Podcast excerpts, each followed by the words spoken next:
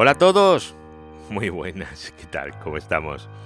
Hoy vamos a por un nuevo capítulo que la verdad es que no, me he preparado mucho, todo, todo hay que decirlo, y que surge, surge porque, bueno, los que me sigáis en redes sociales ya, ya lo sabéis, porque lo he dicho mucho, soy muy pesado quizás.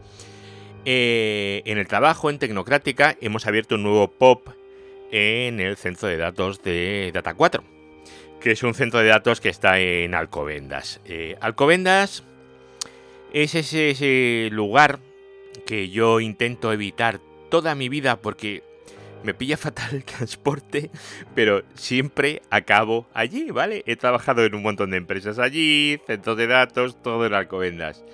Así que, bueno, hay que rendirse al final, ¿no? Antes de las cosas. Y bueno, realmente tenemos un. Un.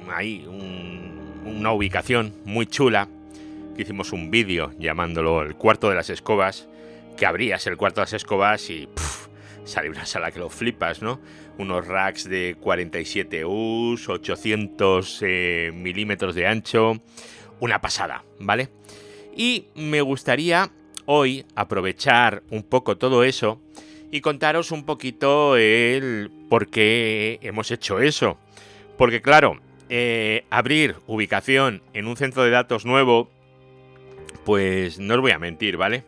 Vale muy caro. Es una cosa que vale mucho dinero. Y tienes que tener claro que, esa inversión que estás haciendo es por algo y, te puede venir bien, ¿vale? Entonces, eh, nosotros, yo también, soy firme y creyente de que eso es una buena inversión y es una una buena cosa el haber hecho esto, ¿vale? El estar ampliando y tener centros de datos distintos y poder dar eh, soluciones o poder dar opciones, mejor dicho, de distintos tipos de centros de datos porque estamos entrando en una etapa en la que yo creo que mucha gente se está empezando a cuestionar el tema del cloud. El cloud eh, no ha hablado como ese sitio donde tú contratas un hosting y te dan un servidor o dos, no. Sin embargo, estoy hablando de un cloud de esos de tengo 200 servidores y bueno, eso tiene sus ventajas y tiene sus inconvenientes. Pero a la larga, los inconvenientes eh, yo creo que son mayores que las ventajas. Aunque aquí a lo mejor me estoy tirando un tiro en el pie, ¿vale? Me estoy tirando piedras contra mi tejado. Pero creo que las ventajas de tener tu propia infraestructura eh, siempre van a superar a, las ventajas de tener una infraestructura de otro, ¿vale? Por lo menos el tema de, de tus servidores. Pero eso no quiere decir que tenga que tener un cuarto de las escobas. Un cuarto de las escobas, eh, recordad que no es más que un... Tú entras en una oficina, alguien abre el baño y de repente en el, en el baño, en vez de haber un inodoro y un, sitio para lavarse las manos, una pila, hay un rack. Eso es un cuarto de las escobas, ¿vale?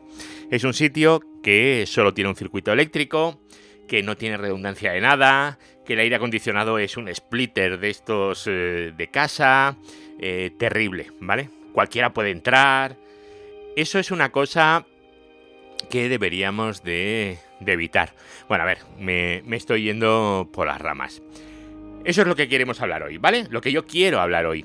Este va a ser el capítulo número 277, si no, si no fallan mis notas.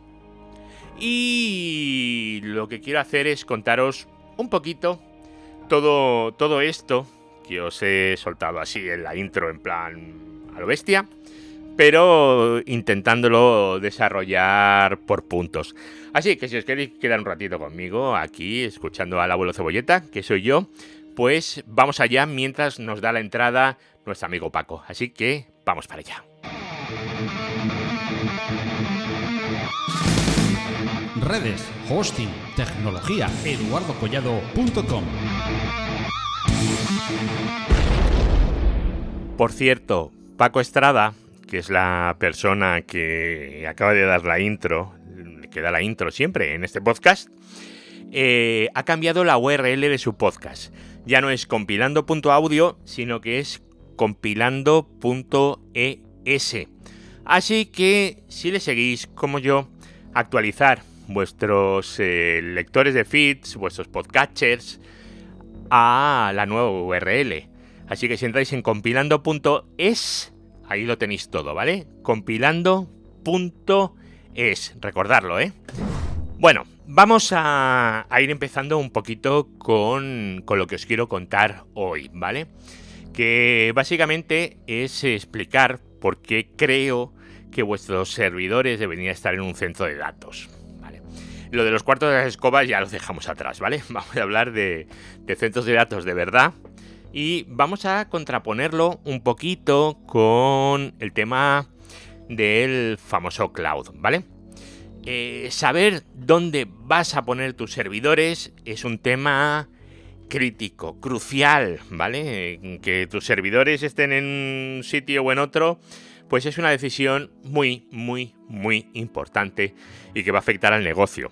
No hace falta que te dediques al hosting, ¿vale? Puede ser una empresa de seguros, una empresa que venda cosas, una empresa de transportes, de logística, lo que sea. Cualquier empresa a día de hoy ya con un mínimo tamaño, pues tiene un rack o dos con sus servidores y sus cosas. O sea, esto cualquier empresa lo tiene, ¿vale? Cualquier empresa, ya os digo, de, una mínima entidad. Así que esto que estoy contando no es algo que os tendría que, que sonar tan raro, ¿vale? Además, pensad, además de todo lo que os voy a decir, Pensad en, bueno, el otro día que cayó la, la super lluvia por Madrid y provincia de Toledo, o yo que sé, que pueda pasar cualquier cosa, se te va la luz, todo ese tipo de cosas ya, ya nos hemos charlado, ya no lo vamos a volver a, contar, pero sí que vamos a hablar un poquito de el control y la seguridad, la flexibilidad, los costes, ¿vale? Razones que son, yo creo, importantes para considerar el tener los racks en un centro de datos y tener, ojo, lo que voy a decir ahora, ¿eh? Que esto va en contra mío, ¿eh? tus propios servidores. Es decir, que los servidores sean tuyos, eh, de una manera o de otra, pero tienen que ser tuyos, ¿vale? Eh, vamos a ver ventajas y desventajas. La otra opción sería llevártelos al famoso cloud, Amazon pues yo que sé, Microsoft, eh, todas estas, ¿vale? Pero, en fin, esto vamos a ver que quizás no es, eh, yo creo, ¿vale? Que no es tan buena idea, pero que cada uno piense lo que quiera. Empezamos con el control, ¿vale? El control total. Es una de las razones principales para optar por tener tus servidores en un centro de datos. Es el control total. El control ¿Qué opciones sobre tus recursos informáticos? O bueno, ahora esto los marketingianos lo llaman activos digitales, ¿vale? Esto es fundamental. Vas a tener un control total si lo tienes en un centro de datos. Algo que tú puedas controlar. Eh, cuando alojas tus servidores en, una nube de esas públicas, estás confiando en un proveedor externo para gestionar y para mantener esos servidores. Que a ver, que no te lo tienen por qué hacer mal, ¿no? Pero tú ya estás eh, haciendo un acto de fe, estás relegando un poco eso. A lo mejor te interesa porque no sabes, ¿vale? Bueno, pues es una opción que también tienes que, tener en cuenta. Em, por supuesto, al hacer eso, eh, también tienes eh, limitaciones al tener los servidores en una nube pública. Pues que Quizás no puedas configurar y personalizar los servidores como a ti te gustaría. Y tienes que adaptarte un poco pues a lo que hay. Eh, estas cosas eh, pasan. Eh, si tú trabajas en un cloud, pues el cloud funciona de una manera y tú te tienes que adaptar un poquito a esas formas de, de trabajar. Si el hardware es tuyo, pues puedes hacer lo que quieras. Vale, si es tuyo, por supuesto, el control es total, ¿vale? Y esto es muy importante para empresas que tienen requisitos particulares, ¿vale? en cuanto a rendimiento, seguridad, compatibilidad. Eh, por ejemplo, todas esas aplicaciones que requieren una mochila, es decir, un pincho USB que se pone en el servidor. Eso se puede hacer en un hipervisor, pero eso en una nube pública no te lo van a hacer, ¿vale? Entonces, pues eso te tienes que ir o a un sitio más pequeñito eh, o te tienes que ir a un sitio donde tú pongas eh, tus propios racks. Y bueno, eso yo creo que sería el primer punto. Seguridad y privacidad. Me he hecho aquí una lista con cosas, ¿vale? La seguridad y, privacidad eh, yo creo que es una preocupación de cualquiera a día de hoy, ¿vale? cuando utilizas una nube pública, esa seguridad y esa privacidad la estás relegando en el proveedor de la nube, ¿vale? Son ellos los que van a proteger tus datos y, tus servidores, ¿vale?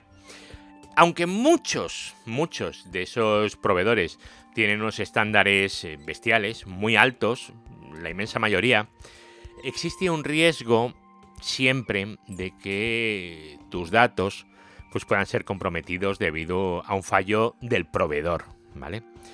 Eso no significa que si lo tienes tú no vayas a tener ese riesgo, ¿no? Pero el problema habría sido tuyo, por lo menos, y no de un tercero, ¿vale? Entonces, eso es eh, importante. En un centro de datos donde tú tienes tus propios servidores, pues vas a tener un mayor control sobre la seguridad y la privacidad de tus datos. Eh, puedes implementar las políticas de seguridad que tú quieras, eh, puedes configurar tus firewalls, tus cortafuegos, ¿vale? De la forma que quieras. Puedes tomar todas las medidas adicionales que tú quieras. Realmente el límite lo pones tú. No lo pone eh, el lápiz de tu proveedor de nube, ¿vale? Lo pones tú, que es muy, muy distinto. Esto es importante si manejas datos confidenciales. Eh, yo que sé, información financiera, información de clientes. Y al final, pues eso lo, lo maneja ¿quién? ¿Todo el mundo? Bueno, pues eso es lo que tenemos que tener en cuenta también. Rendimiento. Bueno, el rendimiento es otra. es otra de las guerras. Es otro punto. Tenemos el rendimiento, es un aspecto crucial en la elección entre la nube pública y tus propios servidores. Si utilizas una nube pública, al final estás compartiendo recursos con otros servidores, ¿vale? O con otros usuarios. Esto es eh, inevitable, siempre. Eso significa que el rendimiento de tus servidores pues, se puede ver afectado por, por cargas de trabajo de otros que estén en la misma nube. Quien dice nube está diciendo realmente un hipervisor, ¿vale? No es lo mismo que tú estés en un hipervisor donde hay otros 25, 50, 100, 200 clientes que un hipervisor para ti solo. Si es un hipervisor para ti solo, mm, bueno, pues es otra cosa, ¿verdad? Y si estamos hablando de un clúster para ti solo, ostras, eso ya mola más, ¿verdad? Bueno, pues eso. Entonces, pues eh, es tener, pues eso, el, el, rendimiento, como es solo es para ti, pues va, siempre va a ser mejor. Eh, o por lo menos no vas a tener a nadie que te estropee el tuyo, ¿vale? Si tú eres el que estropea el rendimiento, lo, vas a tener el mismo problema, ¿vale? Pero por lo menos va a ser un problema tuyo, no, no un problema de otro. Em, además, hay que tener en cuenta que los eh, servidores dedicados en un centro de datos te permiten escalar, ¿vale? De una forma más eficiente. Más rápida no, pero más eficiente sí, ¿vale? Eh, más rápida no porque tienes que llevar servidores, tienes que llevar la memoria, requiere una acción física por tu parte. No es aquello de que vas al pan y dices, ¡Hala, ponme 200 CPU más! No, aquí tienes tú que hacer algo. Pero bueno, puedes agregar más capacidad de procesamiento, de almacenamiento, memoria o lo que sea según lo que según lo requieras, sin depender de las limitaciones de la nube pública. Y sobre todo, eh, sabiendo muy, muy, muy claro que la sobresuscripción es cero, porque eres tú el que te has puesto tu memoria, eh, tus procesadores, el disco, eres tú el que lo ha hecho. Luego tenemos el tema regulatorio. Además, ahora que está tan de moda esto de las regulaciones, ¿no? ENS y similares, seguro que muchos sabéis de qué estoy hablando. es un factor a considerar también donde tengáis vosotros vuestra información. Dependiendo de la industria y de la ubicación geográfica donde estés, es posible que tengas que cumplir unos eh, requisitos eh, legales, eh, normativas. ¿Para qué? Pues para proteger los datos y la privacidad. Si tú tienes tus servidores tuyos en un centro de datos donde tú controlas dónde están, pues puedes controlar eso. Y si tienes que tener los datos en la Unión Europea y te llevas tus datos a un cloud X, a lo mejor no están en la Unión Europea. A lo mejor sí, a lo mejor no. Eh, no tienes cierto control de ciertas cosas porque tú no sabes dónde está la infraestructura físicamente. Y claro, si esto te lo piden eh, pues por un reglamento o por una normativa o por lo que sea, no puedes contestar a eso, ¿vale?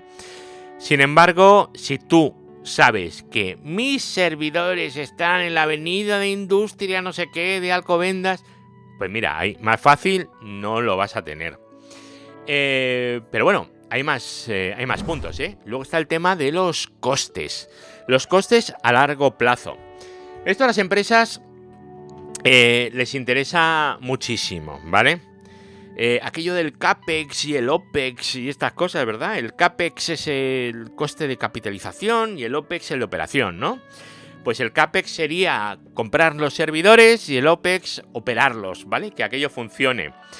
Entonces, ¿qué es lo que pasa? Pues eh, en una nube de otro no tienes que comprar los servidores. No hay que hacer ese desembolso de dinero inicial. Con lo cual, el primer mes va a ser más barato, siempre siempre, porque no hay que comprar nada.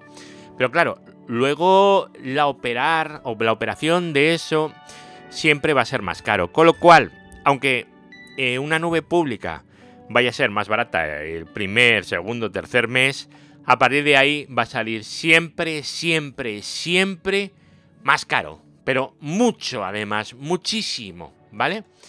Entonces, pues eso es una cosa que hay que tener en cuenta, ¿vale?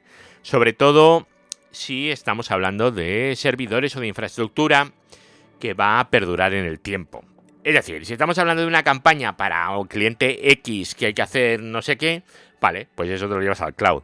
Si estamos hablando de los servidores de una empresa de logística y esperamos que la empresa vaya a durar por lo menos 10 años, hasta que nos jubilemos todos, ¿no? O 15, pues evidentemente estamos hablando ya de un largo plazo. Pues es en ese largo plazo es importante tener en cuenta los costes y cuando veamos nuestros costes mes a mes en el Excel, ese que todo el mundo se prepara, es importante que ese Excel vaya un poquito más allá, ¿vale? No solamente los tres o cuatro primeros meses, sino que se vaya para allá. ¿Por qué? Porque ahí vas a ver clarísimamente que las famosas eh, nubes públicas, esas de las que, habla todo el mundo, eh, salen caras, no, o sea, lo siguiente la flexibilidad y la personalización. Esto, bueno, eh, esto puede influir en tu decisión, ¿vale? Si alojas los servidores en una nube pública, pues, pues hay unas configuraciones, hay unas opciones y son las que hay. No hay más, ¿vale? No puedes hacer lo que tú quieras, tienes que adaptarte, lo que hemos dicho antes. Sin embargo, si tú tienes tus servidores, en tu infraestructura, en un centro de datos, pues eh, esas, esas restricciones pues no van a estar, ¿vale? Puedes seleccionar el hardware, el software, lo, que tú quieras. Puedes seleccionarlo todo, siempre todo. Sin embargo, en un cloud de estos, pues no, no vas a poderlo hacer. En cuanto a confiabilidad y disponibilidad, bueno, pues eh, tú sabes que si tus servidores están fuera de servicio tienes un problema, ¿vale? No es aquello de se nos han caído los ordenadores, bueno, no pasa nada, seguir cargando los camiones. Ahora, si se apagan los ordenadores, ¿vale? Si no hay servidores, no hay aplicación, si no hay aplicación, eh, no se puede cargar un camión. Es una empresa de logística, ¿cuánto dinero le puede llegar a costar? Un dineral, ¿vale? Pues esto hay que tenerlo en cuenta, ¿vale? Entonces, eh, cuando tú tienes una incidencia, si la infraestructura es tuya, tú eres capaz de decidir qué es más importante y qué es menos importante. Si lo tienes en un cloud público, mm, ya te digo yo que no te van a preguntar eso. Y te lo van a arreglar lo que toque y cuando te toque. Y a lo mejor lo primero que te levantan es algo que te da igual y lo crítico se tira caído durante horas, ¿vale? Eso, pues oye, puede ser un problema. ¿Podemos sacar conclusiones de todo esto? Bueno, pues, eh, sí, sí, podemos sacar cosas, ¿verdad?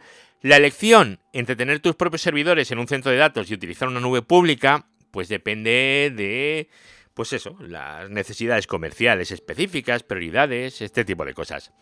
Si valoras el control total y la seguridad, además del rendimiento, el cumplimiento regulatorio, los costes a largo plazo, ¿vale? A largo plazo es importante esto. La flexibilidad y la confiabilidad y disponibilidad. Tener los eh, servidores en un centro de datos es con mucha diferencia la mejor opción. Pero claro, eh, no hay verdades absolutas, ¿vale? Eso de que todo es blanco, todo es negro. Pues bueno, cuando tienes 20 años, pues sí. Pero luego va pasando el tiempo y te vas dando cuenta que no es así. Entonces puedes tener una infraestructura del siguiente tipo. Por ejemplo, tengo el servidor de RP y el servidor de no sé qué que lo necesito constantemente en mi empresa. Entonces eso me lo voy a llevar a un centro de datos.